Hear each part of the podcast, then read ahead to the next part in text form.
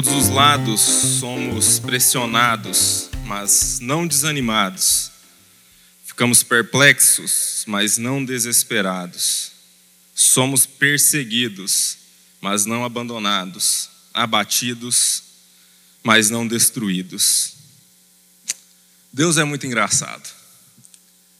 É, nós vamos ler esse texto agora todo, mas eu quis começar com 2 Coríntios capítulo 4, se você já quiser abrir, esse verso 8, porque combina muito comigo hoje, combina muito comigo nos últimos dias.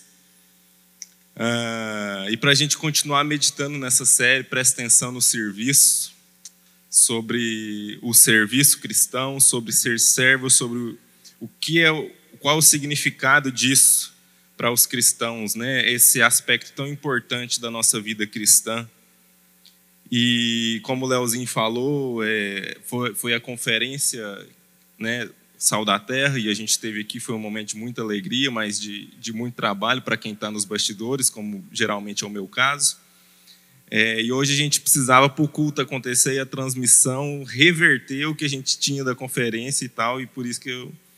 É, e aí, essa coisa mesmo que, né, do texto que diz abatidos, porém não destruídos, reflete um pouco disso é, um cansaço físico, mental, mas também muito a calhar para a gente falar sobre serviço cristão e sobre é, alguns aspectos que eu quero compartilhar com os irmãos hoje, porque o nosso tema hoje é perigos para o servo. O que, que pode ser, quais perigos podem acarretar o coração a pessoa que decidiu entregar a sua vida como servo de Jesus, servo da igreja de Jesus. Então vamos lá, 2 Coríntios capítulo 4, vamos ler a partir do primeiro versículo, que diz assim: Portanto, visto que temos este ministério pela misericórdia que nos foi dada, não desanimamos. Antes, renunciamos aos procedimentos secretos e vergonhosos. Não usamos de engano nem torcemos a palavra de Deus, ao contrário, mediante a clara exposição da verdade, recomendamos-nos a consciência de todos diante de Deus. Mas se o nosso evangelho está encoberto, para os que estão perecendo aqui está encoberto. O Deus desta era cegou o entendimento dos descrentes para que não vejam a luz do evangelho da glória de Cristo, que é a imagem de Deus. Mas não pregamos a nós mesmos, mas a Jesus Cristo, o Senhor, e a nós como escravos de vocês por causa de Jesus Pois Deus que disse: Das trevas resplandeça a luz, Ele mesmo brilhou em nossos corações para, para a iluminação do conhecimento da glória de Deus na face de Cristo. Mas temos este tesouro em vasos de barro, para mostrar que este poder, que a tudo excede, provém de Deus e não de nós. De todos os lados somos pressionados, mas não desanimados. Ficamos perplexos, mas não desesperados. Somos perseguidos, mas não abandonados, abatidos, mas não destruídos. Trazemos sempre em nosso corpo o morrer de Jesus, para que a vida de Jesus também seja revelada em nosso corpo. Até aqui, graças a Deus por Sua palavra. Irmãos, é, quem já me ouviu pregar algumas vezes é, já deve ter percebido que eu gosto de começar sempre com uma historinha e pensando sobre essa mensagem, eu não consegui pensar em nenhuma historinha, senão uma que já está na própria Escritura. Então, deixa marcadinho aí que a gente vai voltar para é, 2 Coríntios capítulo 4, mas eu queria que você fosse comigo rapidinho numa parábola de Jesus, lá em Mateus capítulo 24, a partir do versículo 45 é meio que um ensino de Jesus misturado com parábola. Às vezes ele fazia muito isso, né? no meio de uma pregação, de um discurso, ele inseria uma parábola, uma história para trazer um ensinamento específico, e esse é o caso aqui. Mateus capítulo 24, versículo 45, que diz: Quem é, pois, o servo fiel e sensato a quem seu senhor encarrega dos, dos de sua casa para lhes dar alimento no tempo devido? Feliz o servo que seu senhor encontra fazendo assim quando voltar. Garanto-lhes que ele o encarregará de todos os seus bens. Mas suponham que esse servo seja mau e diga a si mesmo: Meu senhor está demorando. e então comecem a bater em seus conservos e a comer e beber com os beberrões. O senhor daquele servo virá num dia em que ele não o espera e numa hora que não sabe. Ele o punirá severamente e lhe dará lugar com os hipócritas, onde haverá choro e ranger de dentes. Meus irmãos, qual é o perigo para o servo? Que risco ele corre? Quais são os riscos, talvez? Eu diria, e há desdobramentos disso, mas eu, e se você puder guardar no seu coração somente uma coisa de tudo que a gente vai falar aqui hoje, é, é mais ou menos essa: que há somente um perigo para o servo. O perigo para o servo é esquecer-se de que é um servo. Esse é o único perigo: esquecer. O Senhor está demorando demais. Acho que eu posso me dar algumas regalias que não competem ao servo, ao escravo que está entregue ao serviço uh, sem nada em troca, no sentido de um salário, porque essa, essa é, a gente na escritura, nas nossas traduções em português, é um pouco eufêmico, é um pouco diluído, mas a palavra é escravo mesmo. Somos escravos de Jesus.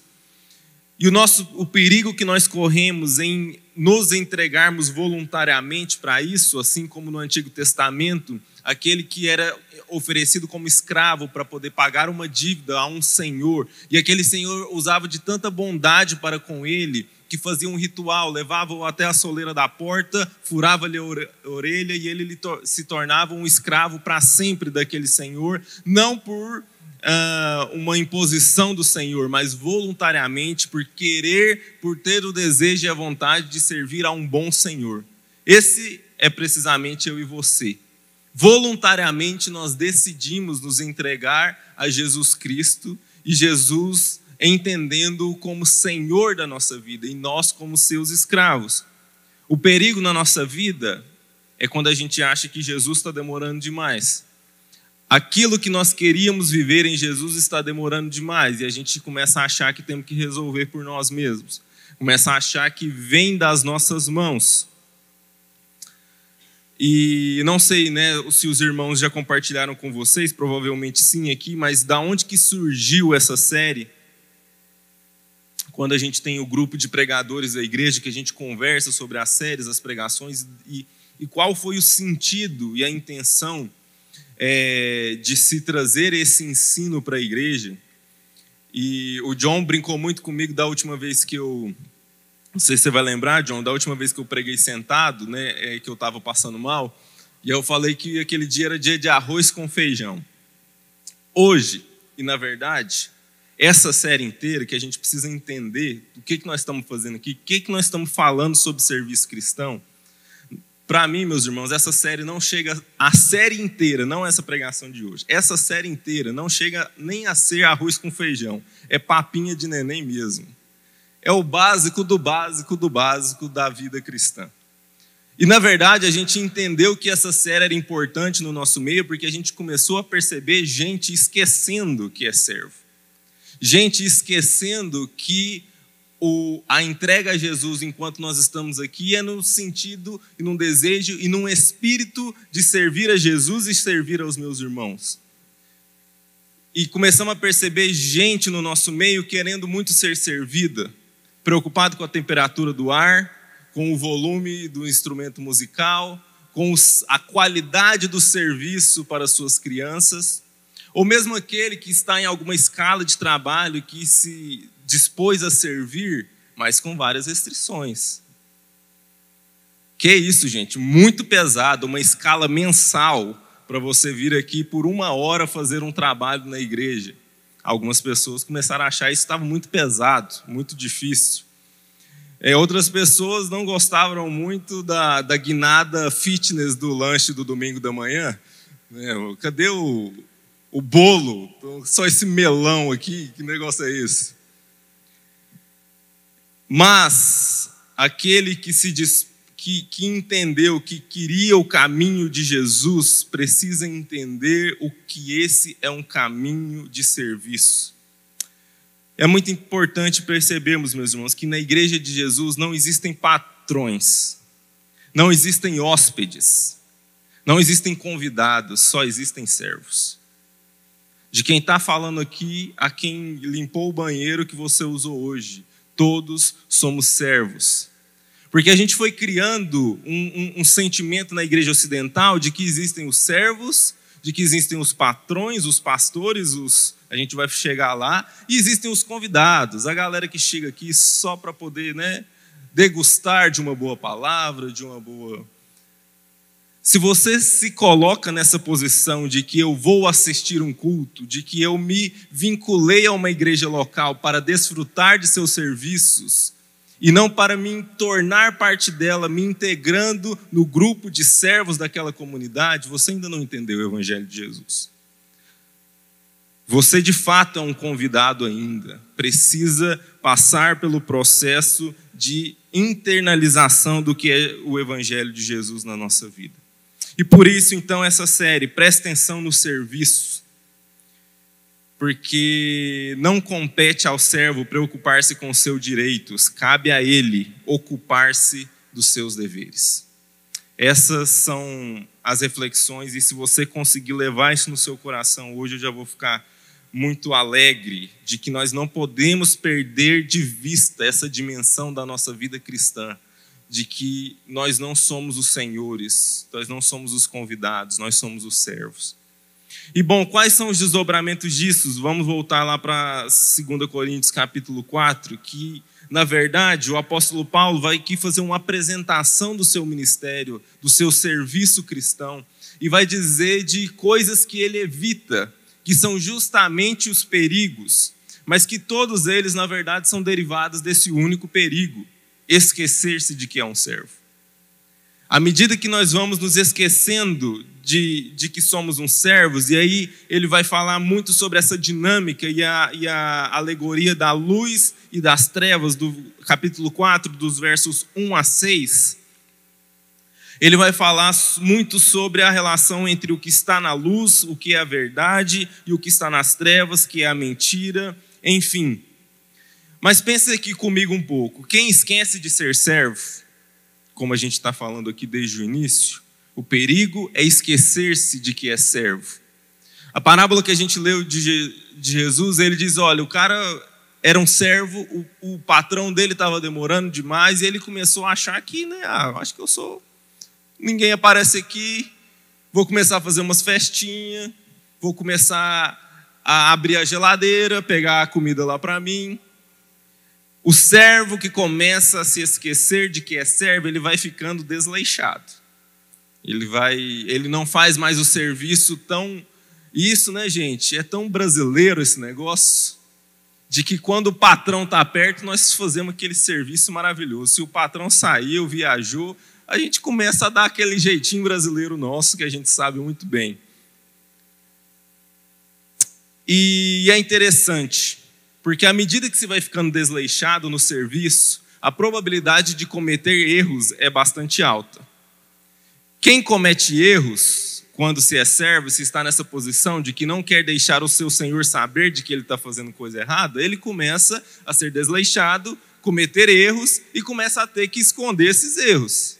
Fez festa lá até alta madrugada, dançando para lá e para cá, bateu a mão, o vaso caríssimo do chefe caiu no chão, dá aquela varridinha para debaixo do tapete. A gente começa a ter esse espírito de não apenas me manter nessa posição de um servo que não se acha tão servo assim, que está desfrutando um pouco daquilo que é o seu serviço, mas começa a ter atitudes para encobrir os seus erros, para encobrir a, a, verdadeira natureza de quem ele está se manifestando ali. Aí é o que o versículo 2 do capítulo 4 vai dizer. Que o apóstolo Paulo rejeita isso. Antes, renunciamos aos procedimentos secretos e vergonhosos não usamos de engano nem torcemos a palavra de Deus. Não começa a dar jeitinho para poder fazer as coisas do seu jeito e não servir como deveria servir. E talvez esquece, como esse servo desleixado, de acender a luz e começa a viver nas sombras. E o perigo, meu irmão e minha irmã, de esquecer, de começar a se esquecer de que é um servo, é começar a trabalhar no escuro. É começar a viver uma vida dupla, em que você até se parece um servo na presença do seu Senhor, mas quando ele está longe, seu coração não está muito uh, em, imbuído naquilo, no serviço, na vontade, no desejo de servir espontaneamente ao seu Senhor a quem você ama. E é muito interessante o versículo 5, que ele vai dizer o seguinte: Mas não pregamos a nós mesmos, mas a Jesus Cristo. Quem começa a viver no escuro, quem começa a se esconder, a viver nas trevas, de não trazer à luz, à tona, a verdade, quem realmente se é, começa a se esconder atrás de um ministério, atrás de um serviço, começa a ter que pregar a si mesmo. Começa a ter que, ao invés de pregar a Jesus, pregar a si mesmo. Ah, irmão, mas você não viu que semana passada eu cheguei no horário para poder fazer o serviço na igreja? Não, não, mas aquele dia eu não pude ir porque minha mãe eh, teve um negócio lá, eh, ela passou mal, eu tive que acudir ela. Você já viu esse crente que começa a parar de falar de Jesus para poder justificar-se a respeito dos seus erros, dos seus defeitos e das suas falhas? Começa a querer provar para todo mundo que ele não está tão errado assim. E ao invés de pregar a Jesus, de estar preocupado com o Evangelho, com a graça de Deus, com o serviço aos irmãos, ele está preocupado em não deixar que ninguém saiba as podridões do seu coração e da sua vida. Nós precisamos entender que a vida de um servo de Jesus, como diz o versículo 2, na segunda parte, ao contrário, mediante a clara exposição da verdade, recomendamos-nos a consciência de todos diante de Deus. A vida de um servo de Jesus, que não está se esquecendo de que é um servo, é uma vida na verdade, é uma vida na luz. E isso, meus irmãos, não é só uma coisa ruim, mas isso é uma coisa maravilhosa. Porque se a gente tem um engano a respeito do serviço cristão, é de que aquele que está numa posição de serviço, de entrega, é muito mais importante ele parecer santo do que ele ser santo. A gente vai começando a ficar num pedestal em que a gente precisa continuar mostrando o tempo todo para as pessoas de que a gente é um crente maravilhoso, de que a gente não peca, de que a gente não tem falhas, de que a gente não tem áreas na nossa vida em que Jesus ainda está trabalhando. Isso é muito comum acontecer com as grandes lideranças. O cara começa a ficar num lugar muito alto, muita responsabilidade, muitas ovelhas para cuidar, e ele começa a esquecer de que aquelas ovelhas são de Jesus, não são dele. E aí ele começa a ficar desleixado. E aí ele começa a viver nas sombras, a se esconder, e começa a pregar a si mesmo, a justificar os seus erros. e até chegar ao ponto em que não dá mais. E toda a podridão que foi se acumulando, porque ele não colocou para fora, vai se acumulando nas sombras na vida dele, até que a gente conhece a famosa expressão: Fulano caiu. Caiu porque continuou sozinho, vivendo seus dramas, os seus pecados, as suas angústias, mas ele era um servo bom demais para poder trazer isso à verdade. Então, meus irmãos, o verdadeiro servo de Jesus não é que ele vive na luz porque ele é o sacrosanto, superior, o anjo de candura, de luz. Não. Mas ele tem um coração sincero no sentido de que ele está disposto a realmente a servir a Jesus e não desfrutar do que Jesus tem a oferecer. Mas ele sabe que ele não chegou lá. E ele não tem nenhuma dificuldade em, com a verdade, fazer o seu serviço. Irmão, cheguei atrasado porque eu dormi. Eu me lembro uma vez, quando é, eu dava aula na escola bíblica, na igreja, e eu, na minha hiperresponsabilidade, deixei para preparar a aula no domingo de manhã, antes da escola bíblica, que era às nove. Quem nunca que atira a primeira pedra? É... O que, aconteceu? Não acordei com o despertador. Às oito e meia eu já tendo que sair para, eu fiquei naquele dilema. E agora?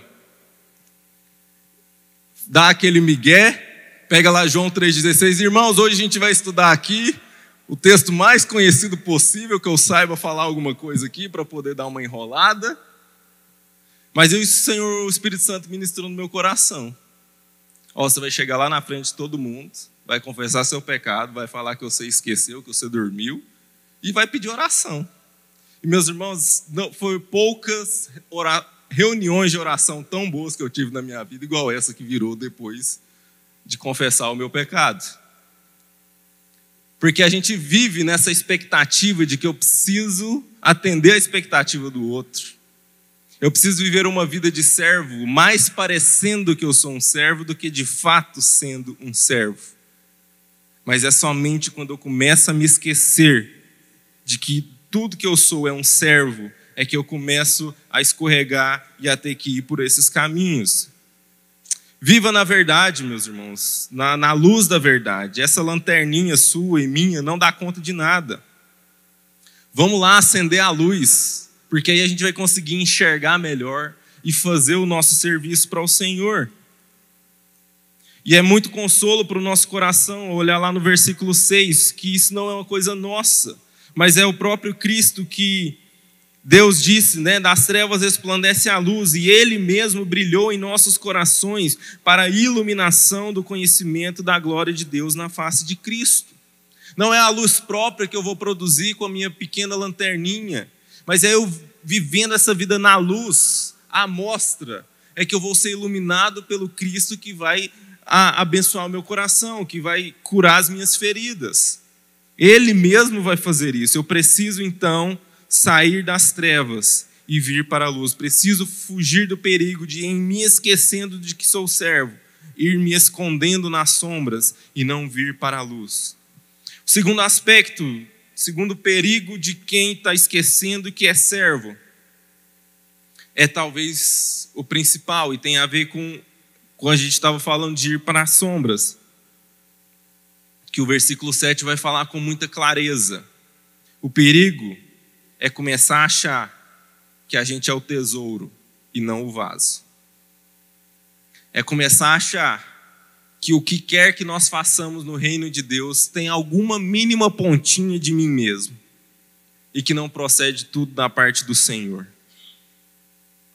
Porque, como eu estava falando, aquela pessoa que está nas trevas e que não decide vir para a luz da verdade a tempo, é um risco muito grande. Por isso que nós estamos falando de perigo. O buraco em que nós podemos entrar por estarmos nas trevas, de esconder quem nós somos de verdade, de esconder o que vai no nosso coração para trazer uma aparência de santidade, é terrível, meus irmãos. Todos os grandes homens e líderes de Deus que caíram, caíram por causa disso. Abandonaram a fé por causa de manter-se nas sombras por tempo demais. E aí é inevitável que aí vai ficando na sombra por tanto tempo que se tornando um servo mau, que acha que ele vai começando a achar, nossa, mas isso aqui é por minha causa, é eu que estou fazendo isso. E no final das contas, meus irmãos, ele vira o Smigol. Não sei quantos se lembram aí. Aí eu estou num hiato aí. A antiga geração que não conhece ou a nova geração que nunca ouviu falar do Senhor dos Anéis e o Smigol, o bichinho lá que pegou em Senhor dos Anéis na história, tem um anel que é super poderoso e quem tem acesso a esse anel começa a desejá-lo ardentemente para ter o poder do anel.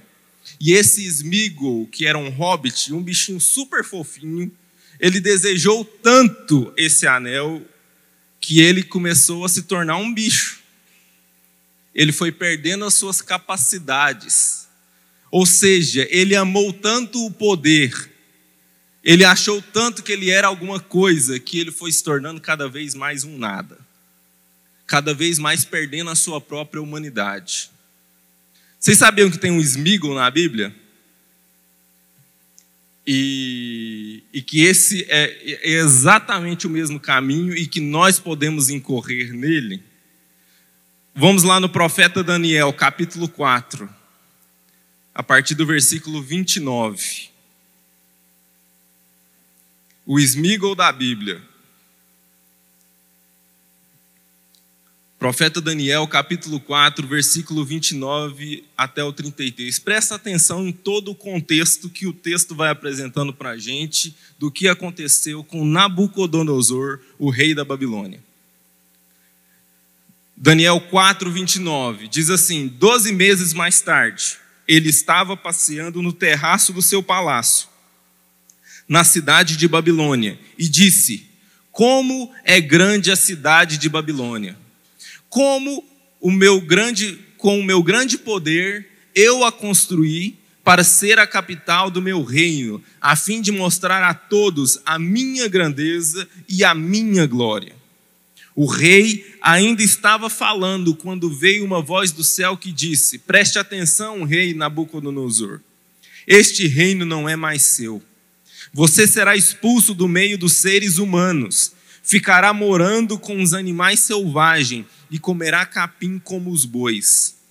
Isso durará sete anos, até que você reconheça que o Deus Altíssimo domina todos os reinos do mundo e coloca como rei quem ele quer. Naquele mesmo instante, cumpriu-se a sentença contra Nabucodonosor. Ele foi expulso do meio dos seres humanos e começou a comer capim como os bois. Dormia ao ar livre e ficava molhado pelo sereno. O seu cabelo ficou comprido, parecido com penas de águia, e as suas, unhas, as suas unhas cresceram tanto que pareciam garras de um gavião. O perigo de começar a achar que nós somos o tesouro e não o vaso, é que isso pode se voltar contra nós e nós perdermos a noção completa. E meus irmãos, como é triste quando isso acontece com um líder. Como é triste quando isso acontece com um homem ou uma mulher de Deus. Quando ele perde completamente a noção. E aí vira meme. Quantos que você não conhece aí na internet que virou meme? porque subiu tanto nas tamancas que não tem relevância nenhuma mais para a sociedade, para os cristãos, quanto mais para a sociedade. Mas o apóstolo Paulo diz no versículo 7 que, que o Senhor colocou esse tesouro em vasos de barro para mostrar que este poder que a tudo excede provém de Deus e não de nós. Eu não sei se você já reparou nisso ou acha isso interessante, mas eu acho, eu amo a linguagem sanitária do apóstolo Paulo. Não sei se você já reparou nesse texto aqui, ou por exemplo, quando ele diz que considera tudo como esterco para conhecer a Cristo. E às vezes, quando a gente fala vaso de barro nesse texto aqui, a gente, no nosso é, visão moderna do que é um vaso de barro, e aí a gente pensa né, nas plantinhas lá, aquela samambaia maravilhosa que tem lá na sua casa, toda bonitinha, aquele jardinzinho maravilhoso.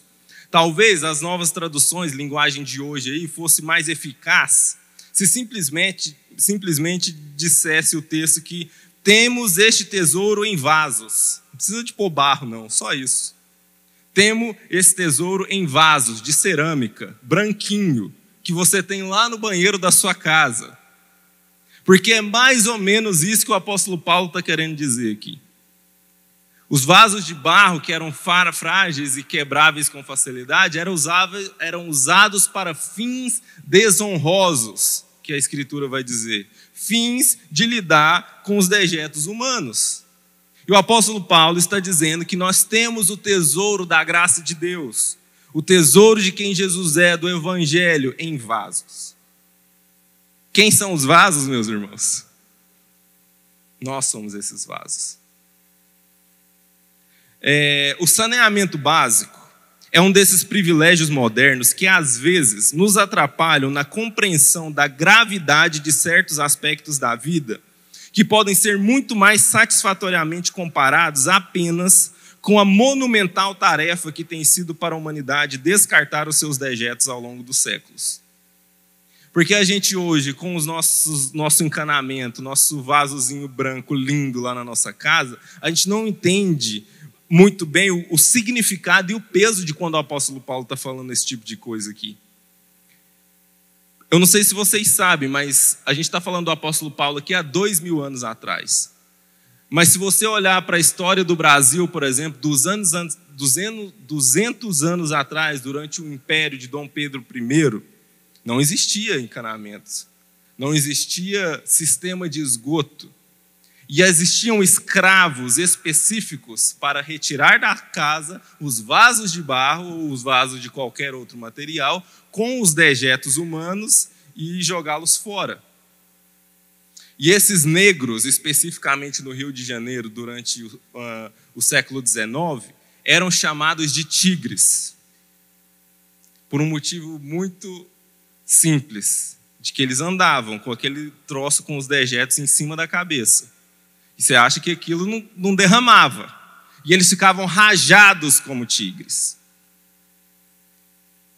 O apóstolo Paulo está dizendo que nós temos esse tesouro em vasos de barro, significando exatamente isso. Nós somos como os tigres, carregando. Uh, não, nós somos esses vasos carregados pelos tigres, mas que Deus, na sua infinita graça e misericórdia, decidiu o absurdo de colocar os seus tesouros da sua graça, do seu amor, da sua bondade e do evangelho da salvação em Jesus dentro desses vasos que somos eu e você. Nós precisamos entender e internalizar isso, de que não há nada em nós mesmos que nós possamos evocar para dizer que há algum benefício que nós entregamos aos outros, mas o Senhor depositou em nós, que somos esses vasos desonrosos, essa maravilhosa honra e graça do Evangelho de Jesus.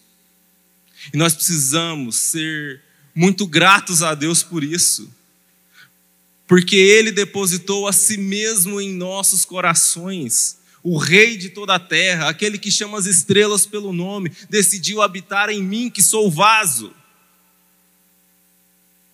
Nós não temos motivo para querer, de alguma forma, trazer para nós mesmos algum sentimento e desejo de ser o tesouro, porque ter o tesouro dentro desse vaso é graça mais do que nós podíamos imaginar merecer.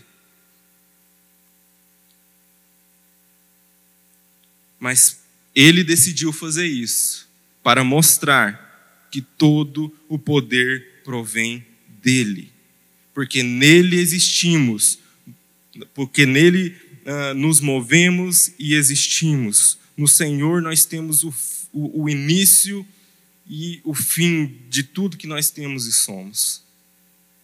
Porque nele, por meio dele e para ele são todas as coisas.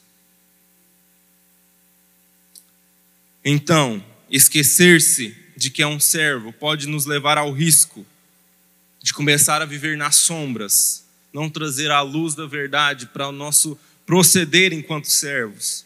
Nós corremos o risco de, em nos esquecendo que somos servos, de que há algum mérito em nós e que não somos meros portadores desonrosos de uma graça honrosa. Por fim, o texto que nós começamos aqui hoje, a partir do versículo 8, o apóstolo Paulo vai dizer: De todos os lados somos pressionados, mas não desanimados. Ficamos perplexos, mas não desesperados. Somos perseguidos, mas não abandonados. Abatidos, mas não destruídos. A Escritura nunca nos enganou. A Escritura em nenhum momento no Novo Testamento disse que esse caminho de servir a Jesus seria um caminho fácil. Mas em algum momento, por alguma razão, nós, como igreja, em várias partes, começamos a achar que de alguma maneira, por escolher Jesus, seríamos privilegiados. Começamos a achar que as doenças nos alcançariam menos porque nós temos Jesus que as catástrofes nos alcançariam menos porque temos Jesus. Mas não foi isso que o Evangelho nos prometeu. Mas quando a gente começa a esquecer de que somos escravos de Jesus, é que o nosso coração se torna vulnerável a um tipo de pensamento. De que, Deus, por que, que isso está acontecendo comigo? Por que, que pode acontecer com alguém que não tem Jesus e não aconteceria comigo? Por que não fazemos a, a, não falamos como Jó? Ora, por que eu receberia de Deus o bem e não receberia dele o mal? tem alguma coisa de especial em mim? A gente acabou de ver que não tem. É tudo vaso. Porque nós às vezes continuamos achando de que a nossa vida, por estarmos servindo a Jesus, de alguma maneira vai ser facilitada. Ao contrário, meus irmãos, o apóstolo Paulo fala que de todos os lados somos pressionados.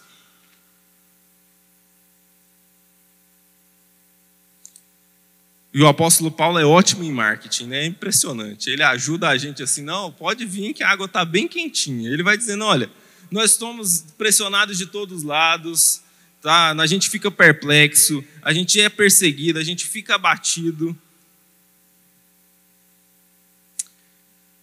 Mas qual que é a, a graça nisso aqui tudo, gente? Qual que é a, a, a, a vantagem sobre tudo isso.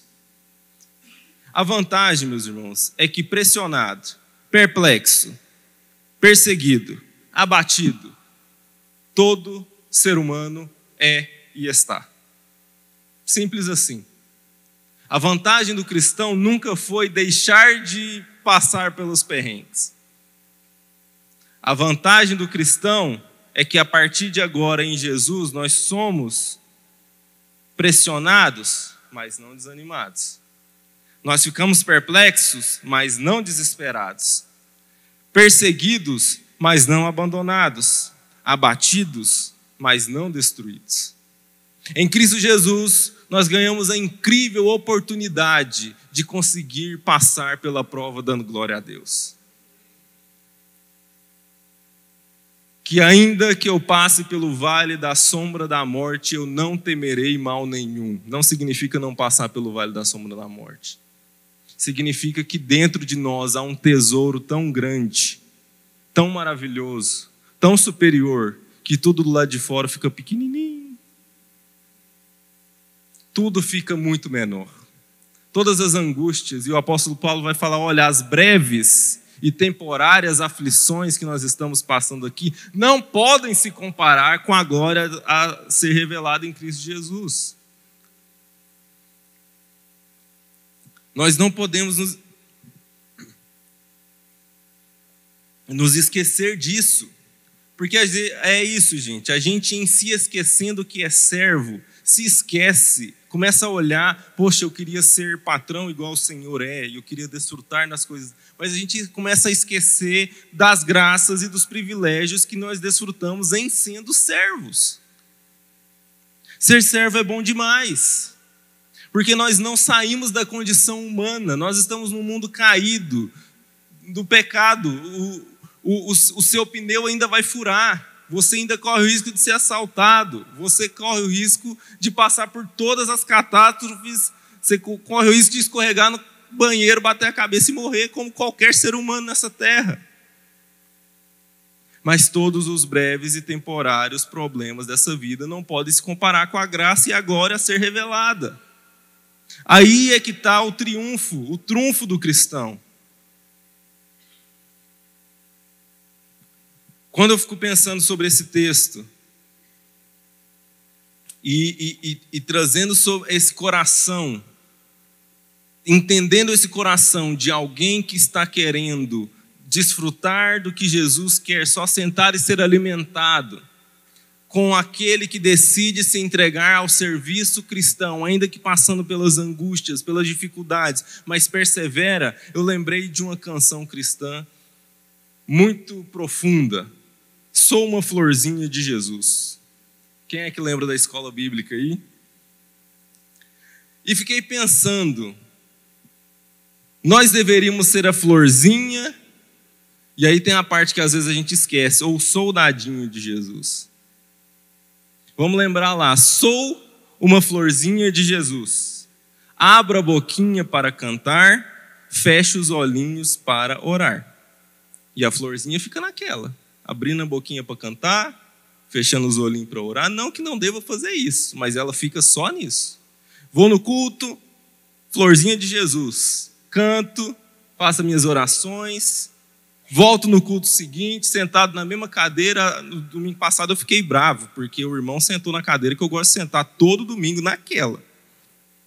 A florzinha de Jesus vivendo essa vida querendo receber, querendo estar na presença de Deus para abrir a boquinha e cantar, fechar os olhinhos e orar. Ou nós somos o soldadinho de Jesus? E é muito curioso, né? Porque a música diz: Sou um soldadinho de Jesus. E ele não tem duas, dois versos igual a florzinha, que abre a boquinha para cantar e fecha os olhinhos para orar. O soldadinho, não ando nas trevas, só ando na luz. Não ando nas trevas, só ando na luz. Palavra para os irmãos hoje: sejamos soldadinho de Jesus. Preparados, armados, sair, dispostos a sair para o combate, mas não andando nas trevas, só andando na luz. Amém, meus irmãos? Nós devemos ser e somos capacitados pelo Senhor a sermos os soldadinhos de Jesus como a inabalável guarda real britânica. Você já deve ter visto algum vídeo daqueles guardas reais britânicos com aquele chapéuzão preto, roupa vermelha, e todo mundo fazendo o que quer com aqueles caras e briga, e xinga, e fala no ouvido, e eles lá inabaláveis, parados, fixos. Porque eles entenderam o papel deles. Eles entenderam que eles são servos da coroa britânica e não interessa a gracinha que você quiser falar na orelha dele, nada disso vai mudar quem eles já entenderam que são. Esse é o soldadinho de Jesus, não anda nas trevas, só anda na luz. Ele não está preocupado com o nhenhenhê de se sentar na minha cadeira ou não, se eu trabalhei mais ou menos naquele dia. Meus irmãos, eu tenho um tesouro num vaso de barro, e esse tesouro supera todos os problemas e dificuldades passageiros da minha vida. E para terminar, para a gente é, com, confirmar ainda mais isso, lá no versículo 10, ele vai dizer: Trazemos sempre em nosso corpo o morrer de Jesus porque a gente é servo, porque a gente só sofre, porque a sua vida acabou. Você é servo de Jesus, você vai trazer o morrer de Cristo e pronto, acabou sua vida. Tem nada em troca. Não, meus irmãos. Nós não somos masoquista. Nós não servimos a Jesus simplesmente porque a gente é tão bonitinho, altruísta que a gente quer sofrer. Não. Mas é para que em a morte se manifestando no meu corpo, por amor de Jesus, também a sua vida se manifeste no nosso corpo mortal. Eu não estou trocando o meu serviço, o meu sofrimento, a minha dor e a minha angústia nesse mundo por qualquer coisa, qualquer tesouro, qualquer pagamento que eu pudesse receber nesse mundo. Mas eu estou trocando pela possibilidade do meu corpo mortal ser transformado em imortal e eu viver para sempre ao lado do meu Jesus. É disso que nós estamos falando. Nós não estamos fazendo um mau negócio. Nós estamos trocando os nossos pouco 80, 90 com muito enfado, 100 anos por milênios. Essa é a troca que nós estamos fazendo. Vamos orar, meus irmãos? Vamos ficar de pé? se por algum motivo na sua caminhada cristã e no momento que você está vivendo na sua vida hoje, você está se esquecendo de quem você é, do seu lugar, do seu papel, eu quero te lembrar que você é um soldadinho de Jesus. Inabalável como um, como um membro da Guarda Real Britânica. Não importa o que está acontecendo à sua volta, você está aqui para satisfazer a vontade daquele que te chamou. Lembra disso. Mas às vezes você é um soldado que está querendo ir pelo caminho certo, como eu, mas às vezes não dá conta. Não desanima. Não desiste. Porque por mais que nós passemos pelas mesmas angústias da situação humana que todos os homens passam, nós temos a esperança na graça de Deus. Senhor, nós nos colocamos na tua, na tua presença mais uma vez nessa noite para dizer muito obrigado pelo Evangelho de Jesus. Porque o Senhor nos deu a oportunidade de, em percebendo o quão o Senhor é um Senhor maravilhoso, de nos entregarmos espontaneamente como escravos do Senhor. Porque melhor é uma vida de escravidão na Sua presença, Senhor, do que uma vida de escravidão em qualquer outro lugar. Porque não há possibilidade de liberdade. Ou nós somos escravos de Jesus, ou somos escravos do pecado, da morte. Senhor, aquele meu irmão, minha irmã aqui nessa noite que está com o coração distante, de que está com dificuldade de entender o seu lugar de servo. Em nome de Jesus, traz esse coração de volta. Não porque é difícil ser servo, não porque há obrigações, há um senso de dever, mas porque há uma graça, porque há um tesouro a ser depositado nesse vaso de barro. Também oro, ó Deus, pelo meu irmão que está buscando servir ao Senhor, que está diligente, que está querendo, mas às vezes, como eu, muitas vezes está desanimado, não está dando conta de, de ser bom tanto quanto gostaria de ser. Oh Deus, que o Senhor toque esse coração nessa noite com graça, com bálsamo, com o amor do Senhor que abraça, porque sim, o Senhor é nosso Senhor, mas o Senhor é o Senhor que nos acolhe, que nos abraça, que nos chama para a tua mesa, que não tem nos chamado de servo, mas tem nos chamado de amigos. E a esse Senhor vale a pena servir. Ah, Deus, livra-nos, ó Pai, desses perigos. Livra-nos do perigo de esquecer que somos apenas servos do Senhor de, ó Deus, sermos, ó Pai, livrados realmente da tentação, ó Pai, de querer pedir para sentar à sua direita na eternidade, como os discípulos fizeram. Tem misericórdia de nós. Não nos deixe, ó Deus, achar que temos algum valor próprio, alguma coisa que o Senhor viu em nós para fazer alguma coisa a nosso respeito. Foi tão somente pela Sua graça, para que o Seu poder se mostrasse grande como de fato é. Por isso, ó Deus, mantenha os nossos corações no lugar, mantenha os nossos corações humildes entendendo, Senhor, de que nós não precisamos ficar passando maquiagem na cara para mostrar para as pessoas que nós somos alguma coisa que não somos. Que a igreja de Jesus, que a comunidade dos conservos é esse lugar para, em verdade, mostrarmos as vergonhas uns para os outros e cobrirmos um ao outro a vergonha do outro de em expondo-nos às nossas fragilidades e pecados, não sermos acusados, mas sermos perdoados e curados.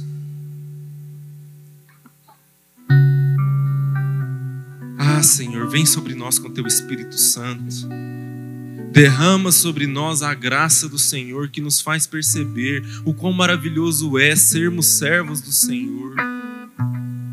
De que enquanto nós temos um mundo desesperado, Enquanto nós temos um mundo em aflição, nós temos a oportunidade de sermos, ó Deus, mesmo que passemos por todas essas angústias e dificuldades, não perdermos a esperança, não estarmos desesperados, porque sabemos que por fim o nosso Senhor se levantará sobre a terra. Que não é uma questão de se o Senhor voltará para transformar todas as coisas, é só uma questão de quando porque não há promessa do Senhor que se deixe de cumprir na nossa vida. E nós vivemos, ó Pai, nessa viva e gostosa esperança de que um dia toda lágrima será enxugada, toda dor será passada, porque viveremos para sempre com o Senhor. Derrama Sua graça sobre os nossos corações, ministra na nossa vida, Senhor. Oramos em nome de Jesus.